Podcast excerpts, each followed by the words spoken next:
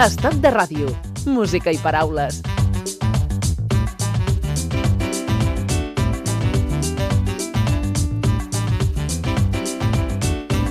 històries que es eh, transporta a diferents moments de la història de la música que el Carlos Núñez eh, cada setmana ens explica aquí a Estoc eh, de Ràdio. Avui amb uns protagonistes eh, de diferents eh, moments i de diferents estils. No tant de la música, sino del món de las, eh, del món de l'espectacle. Aunque es, lo que ocurre, eh, Carlos, es que eh, los protagonistas de hoy relación con la música sí que han Sí, tenido. sí, todos. De, de una manera u otra han tenido. Han Bueno, tenido. por hola. ejemplo. Hola, hola. Eh, la primera es Lady D, por ejemplo, ¿no? Que es una mujer que. Bueno, Lady Di eh, es una, era una fanática de la música, de, sobre todo de Elton John. Sabes que Elton John incluso le, le arregló una de sus canciones para el funeral. Ujú. Pero sí que tenía, yo creo que le- le- tenía bastante relación con los músicos. Le encantaba aquellos festivales que hacen en, en Inglaterra de esos del príncipe, benéficos y todas las estrellas. Y se codeaba, la verdad es que sí. Lo que nos eh, quieres eh, explicar, eh, Carlos, es tu encuentro con ella o tu coincidencia, Bueno, con, coincide- e- sí, co- a ver, coincidencia ver, con ella en, en Nápoles. Sí. En Nápoles, en Italia. Sí, esto era, era un- sabes que los de los de Pirelli hacen un, hacen un calendario famosísimo con fotos artísticas de señoras, bueno, en principio, y entonces eh, ese año lo hizo Mario Testino, ahora tan cuestionado, pero que, que es el fotógrafo de, de, bueno, la mayoría de los famosos, de la gente de la moda, el más cotizado. Yo, ha habido un momento que, que yo creo que era el más, el número uno. Y eh, tenía mucha relación con Lady. Entonces, el- como se presentó en Nápoles, pues estaba, eh, él invitó, o, o los de Pirelli invitaron a, Le- a Lady Di para que estuviera en la presentación. Bien. Y entonces apareció por allí. Pero lo, lo divertido de la historia es un poco eh, lo descomunal que fue todo lo, lo organizado. Porque, ¿te acuerdas que un día te comenté que yo había tenido una indigestión de caviar con... Con Julio Iglesias. No, No, con, con- Luis Cobos, con Luis en- en- Cobos. en la presentación de, pues la, del de pues de- el- de Luis el- Cobos. la, otra, la, la otra indigestión grande de mi vida fue allí.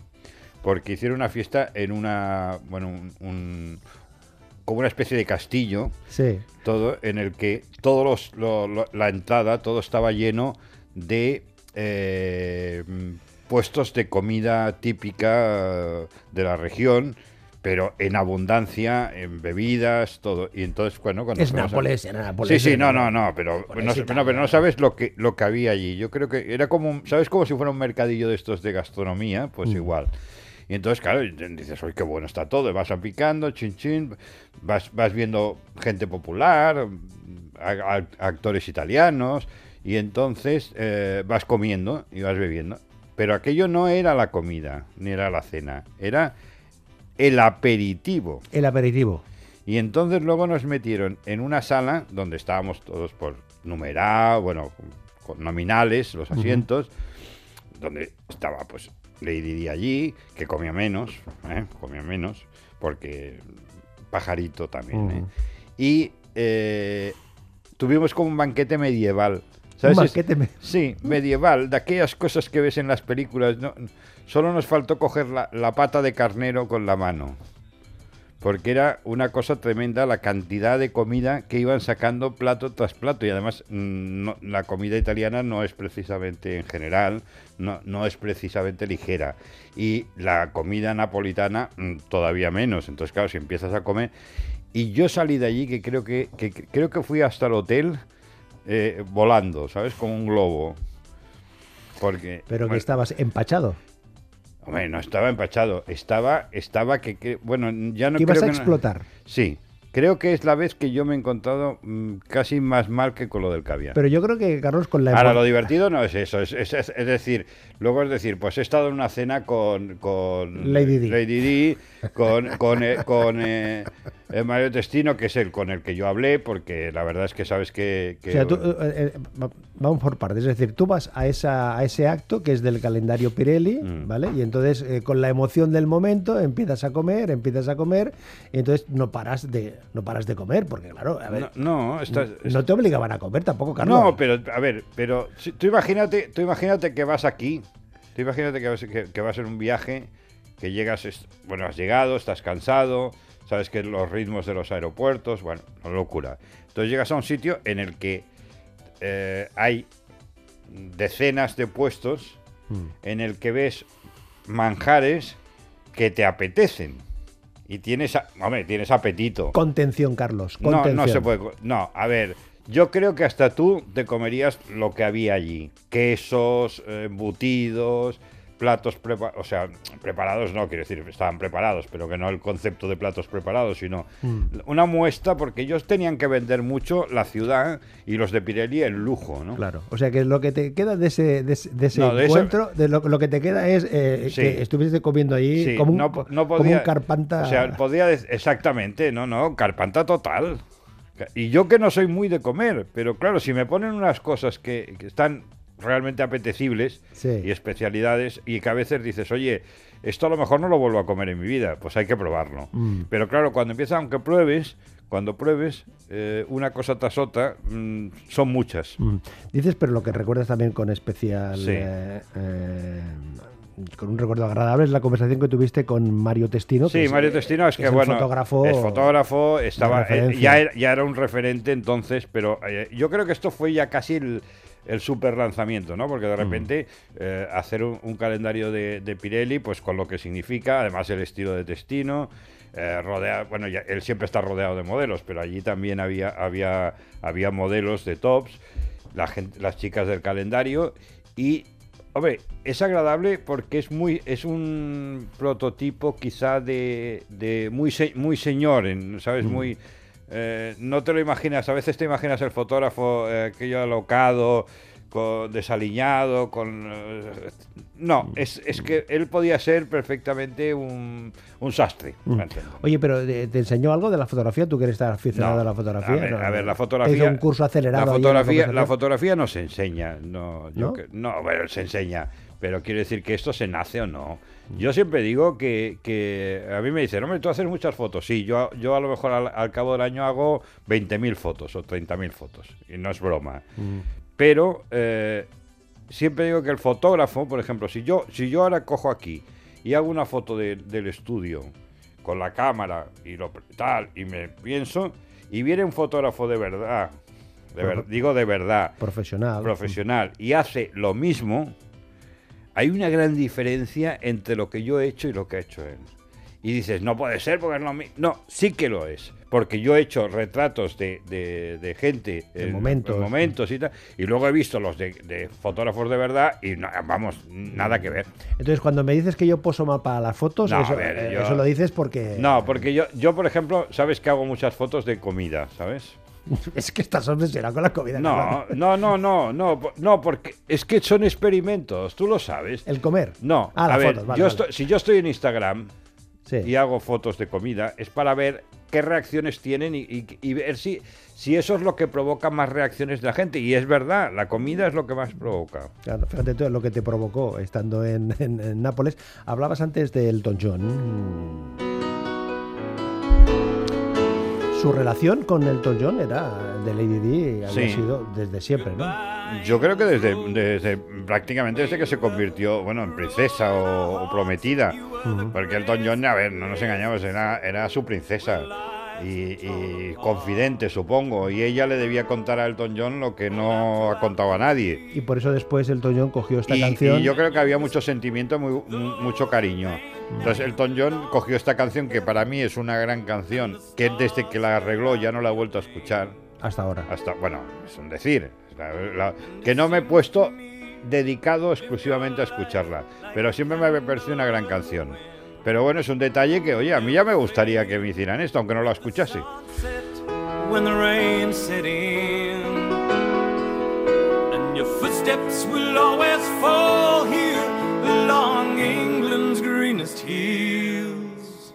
Your candles burned out long before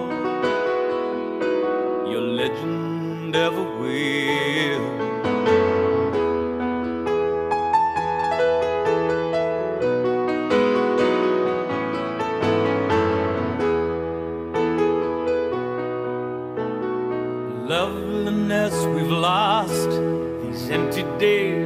Without your smile, this torch we'll always carry. for our nation's golden child.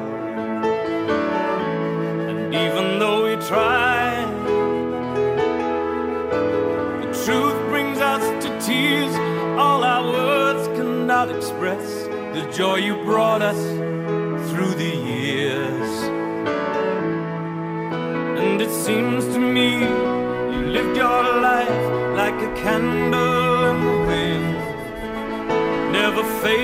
Lo que ocurre, Carlos, es que esta canción siempre se va a asociar con Lady Di. Ahora ya está, sí, Ahora ya, ya. forma parte Ya. del imaginario. Enseguida que oyes Era esta para, canción, era, era para Marilyn esta canción.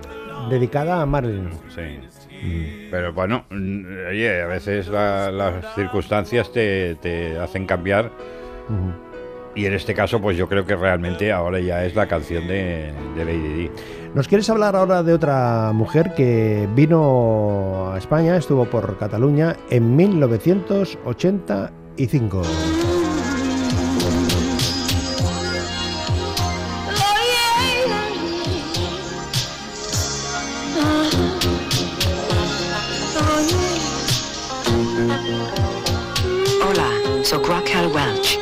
Em sento feliç de celebrar el Nadal amb vostès i Fashionet Carta Nevada. Tonight, tonight, we're gonna make it happen. Tonight, we'll put all other things aside. This time, show me some affection. We're going for those treasures in the night. I want to hold you, Ooh.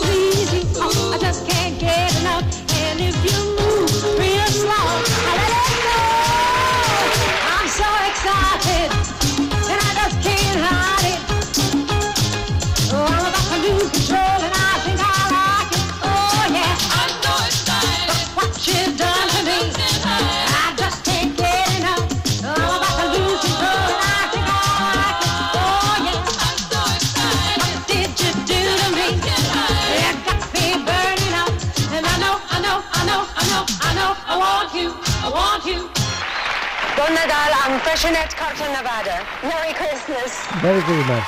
Tenía 45 años cuando vino Sí. a grabar este, este espectac- spot. espectacular de todas maneras. Bueno, es que ahora 45 es como una juventud, pero hace unos años parecía que ya eras una señora muy mayor.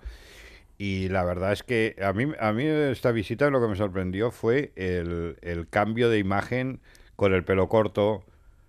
Eh, era, eh, a ver, siempre teníamos la imagen de, de Raquel de- del principio, desde hace un millón aquello, hace un millón de años, eh, las películas que hizo al principio, con la melena, muy espectacular. Entonces de repente aquí salía con pelo corto y espectacular igual, porque el, el- vestido, el cuerpo y tal. Lo que pasa es que fue un poco, a ver, sí, eh, tú ves... Tú ves esta mujer, ves el anuncio y dices, vale. Lo que pasa es que fue un poco, mm, yo creo que, no sé si, si, no, conflictiva no. O sea, todos los, todas las estrellas tienen.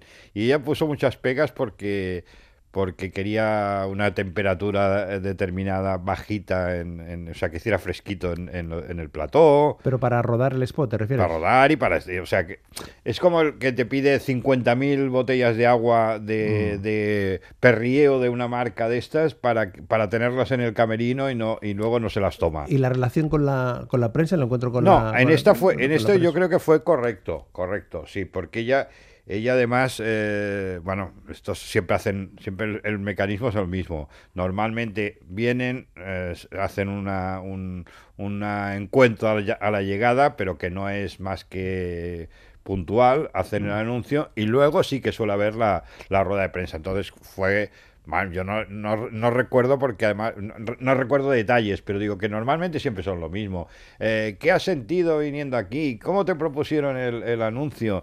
¿Qué, ¿Qué te parece la ciudad? O sea, este típico de cosas que no entras en profundidad. Pero había venido an- anteriormente Ella a sí, rodar una ahora, ahora- ahora del te, oeste, ahora te voy a contar una cosa de esta. Ella vino a rodar un- en el año 68, 69, una película que se llama Los 100 rifles. Los 100 rifles. Sí, o 100 rifles, 100 rifles, que era el típico eh, spaghetti western de aquellos que se hacían. Y ahí la historia, mm, que era, estaba espléndida en ese momento. ¿eh? Yo no estaba, ¿eh? pero yo te voy a contar una cosa que sí que me contaron. Que eh, cuando estuvo allí, pues era, vamos, yo creo que era el momento de los momentos más esplendorosos. No, No es como ya de, de mayor, que sigue estando muy bien, pero no, aquí era un, un bollicao joven, jovencito. Y eh, se encantó, ¿sabes con quién? Con Sancho Gracia. Sancho Gracia, del Sí, actor Sancho el Gracia. actor. Y se lió con Sancho Gracia. Se encontraron ahí en el, en el El desierto. Y de, no, no, de y, lo, y Almería. lo- y lo más divertido, bueno, Sancho Gracia, yo, yo sabes que lo conocía pues a través de una gente, era un poco seco, ¿eh? la verdad, el Sancho Gracia era un poco mm, complicado, pero bueno, en- era correcto. Y, y lo, lo gracioso es que los encuentros se tenían que hacer pues un poco A escondidas. a escondidas de la prensa para que no, no, y del marido de ella que Ah, estaba del marido allí, de ella que estaba allí. allí. Joder, Vaya, vaya película, Pero bueno, ¿no? vaya, vaya debut eh, internacional de, de Sancho Gracia. ¿eh? Imagínate, imagínate. O sea que eh, y, y esa, esa historia de esa relación con Sancho Gracia, la prensa tuvo conocimiento, pero no, no. Yo no, yo creo que se- alguien lo sabría, pero no creo que se publicase. Yo no recuerdo nada de esto. Mm. A mí me lo contaron a través de él, de bueno, porque a ver, yo soy muy amigo de uno que era ahijado de él. Y entonces siempre me contaba las cosas de Sancho Gracia. Que además, fíjate que es curioso que este chico siempre le llamaba a, a- a Sancho Gracia de usted. Pero es estaba pensando, Carlos, que no pase con Raquel Welch con lo que después sucedió con Ava Gardner, que eh, mm, salían eh, hombres y hombres que habían tenido todos aventuras con... No, eh, con Ava Gardner fue el Fari. Ya, eh, ah, el Fari también, el Fari Sí. también. Bueno, es, es que la lista es interminable, ¿no? Ah, no sabías lo del Fari. El Fari con Ava Gardner. Sí. Ah, no lo sabías el No, Fari con? No, no. ¿Qué pasa? ¿Que eh, le hizo un viaje en taxi? No, o- no, le hizo más de un viaje porque era el taxista, el taxista en Madrid, Sí. y entonces un Pero día... en Madrid había un montón de taxistas. Bueno, ¿no? a mí me lo contó el Fari. O sea, que, que- o sea el, el- el- el Fari era eso pintoresco, ¿no? ¿Sabes? Imagínatelo de, de jovencito Fari, pues debía ser bastante gracioso. Y la otra señora, pues era una señora abierta de mente. Entonces me imagino que, que en una de esas de esos arranques, cuando la llevó al hotel, Mm.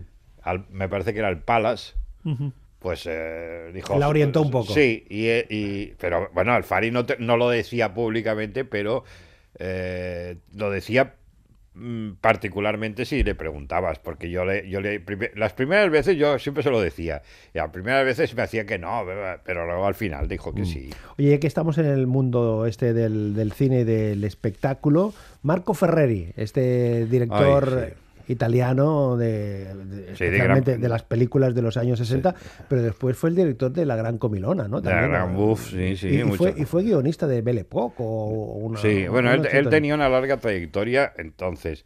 Pero, la- a ver, lo curioso es que siempre, siempre a la, a la gente, dice, cuando empieza profesionalmente, mm, dices, bueno, mm, te toca hacer lo que ahora llaman el becario, ¿no? Un poco el becario, y te toca hacer las cosas más, mm, bueno, que nadie quiere hacer y tal. Y entonces yo siempre digo que yo, no sé si por suerte o por desgracia, mi primera entrevista profesional fue con Marco Ferreri, que es tener un cierto nivel. Y fue en el hotel eh, Avenida Pala, en los años 70, medi- medi- mediados, mediados eh, sería el 76 o 75, eh, en el hotel Avenida Palas, ¿no? Es el que está en la Gran Vía. De Barcelona, sí. Sí, allí en un salón de abajo. Y eh, fue una entrevista que a mí me hacía ilusión porque yo en aquel momento también estudiaba cine, estaba como muy... muy iba, de, iba de que lo sabía todo. Y entonces te dicen, hombre, Marco Ferreri para una agencia de, estas de, de prensa para venderla. Y digo, bueno, esto para mí es chupado. Y me fui allí y estuvimos, bueno, hubo buen, buen feeling, pero eh, yo no hice la entrevista que tenía que haber hecho un periodista.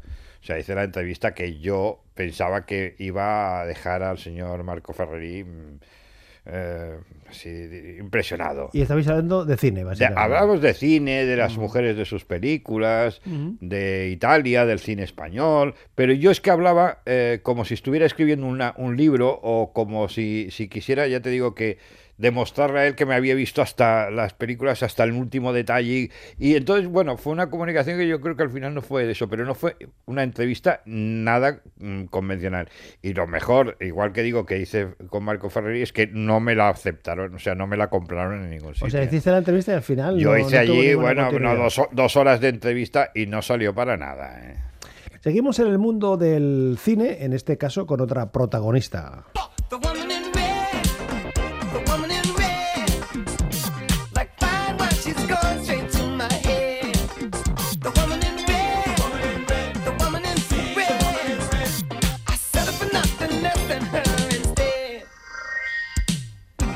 The Woman in Red, la mujer de rojo, Kelly LeBrock. Sí. ¿Qué tal? ¿Cómo fue ese encuentro con Kelly LeBrock? Bueno, fue un encuentro que vino a- aquí a Barcelona en su momento, yo creo que era... Hombre, ya habían pasado un, un tiempo, pero todavía era la mujer de rojo. Yo creo que siempre será la mujer de rojo porque no hay, prácticamente no ha hecho más, más nada importante.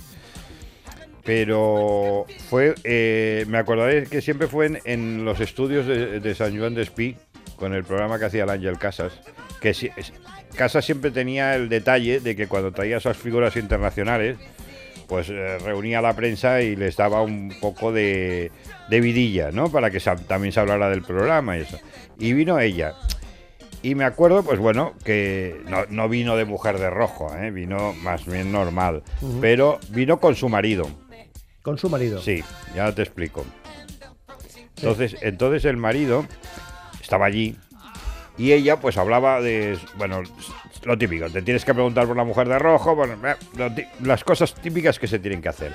Pero ella estaba más sentada en hablar de su marido, en lo maravilloso que era y en, en que era un señor que había estado en Japón, eh, ha- ha- había sido el único que había hecho no sé qué de artes marciales, profesor de, ah, sí, profesor de artes marciales en Japón, sin ser japonés, ¿eh? y de repente, y que iba a ser la próxima estrella de cine mundial, que lo iba a conocer todo el mundo, que no, bueno, iba a ser tremendo.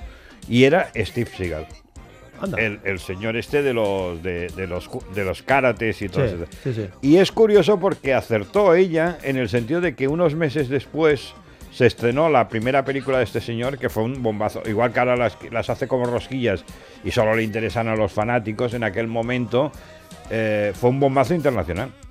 Era el último viaje del acorazado más poderoso de América. ¿Quién hay en ese helicóptero? Esta preciosa muñeca, Miss Julio del 89. La fiesta era salvaje. Los dejó a todos asombrados. Imagínense que este arsenal de armas tácticas nucleares cayera en malas manos. El Pentágono jamás pensó. Cuatro minutos de adelanto, qué bueno soy. Que un grupo de terroristas se hiciera con el mando. Despierte el presidente. Pero no contaron con alguien. Con el cocinero. ¿Pertenece a usted a un cuerpo especial o algo parecido? No, solo soy cocinero. Dios mío, moriremos todos. Esto no es trabajo de un cocinero. Quiero que coordinemos nuestros esfuerzos. Esto es eh, alerta máxima que fue Sí, la- es, es después, pero ya ahí ya porque fue... la- a la que tú te referías inicialmente Era por, el- por encima de la ley. por encima de la ley. Sí, esta, la, la siguiente esta ya era con más presupuesto y también fue una, Un una éxito, bomba sí. en todos los sitios. Hicieron Pero dos. es que realmente es curioso que alguien venga, que es una estrella en su, en su momento, y, y todo se dedique a potenciar a, a, la pare- a su pareja. Bueno, está Bueno, bien, ¿no? Está bueno. bien, está bien. Eh, Ella, ella sabía que... Igual él que- tenía la, pro- la producción la había hecho ella. No, pero como es su pareja, Sí, ella, sí. tiene todo... Sí, pero todo- normalmente toda, no, toda- no- toda la no- atención, no pues- no suele pasar, ¿eh? No suele pasar. no suele Bueno, fíjate que al final este hombre se ha, se ha consagrado como, una, no, como un, Sí, un sí, lo que- triunfador en no, ese no, y estilo de además es es- se las produce él o en parte está en la producción de sus películas y creo Mm. que es la persona que hace más películas al cada año, que hace cuatro o cinco películas cada año. Pero claro, si hablamos de, de Kelly Brock, No. eh, hablamos de la película de la mujer de rojo, tenemos que hablar de esta y escuchar esta canción. No New Year's Day to celebrate. Esta canción que le dieron el Oscar ¿eh? a la mejor canción original y que fue también la consagración de, de Stevie Wonder. ¿eh? O sea, fue el momento de, de- de mayor éxito por parte de él. ¿Eh? O sea, que es la película. No, la y- película, la película era muy simbólica y además es una comedia que funcionó muy bien que además ayudó a la, la- la distribuidora de aquí en, Barcelona, eh, le ayudó mucho económicamente a, a afrontar luego otros proyectos. Y la verdad es que era, era la película era una comedia muy agradable. Y, y con esta señora que, que hacía el baile, bueno, era como un poco la imitación de lo de Marilyn, de, de la, de la falda y, y la salida de aire, ¿no? Kelly LeBrock, Steven Seagal, Marco Ferreri, Raquel Welch, Mario Destino, Lady D, hoy con Carlos Núñez y la mujer de rojo. Hasta luego. Hasta luego. Solo llamé para decirte que te quiero. Gracias. I just called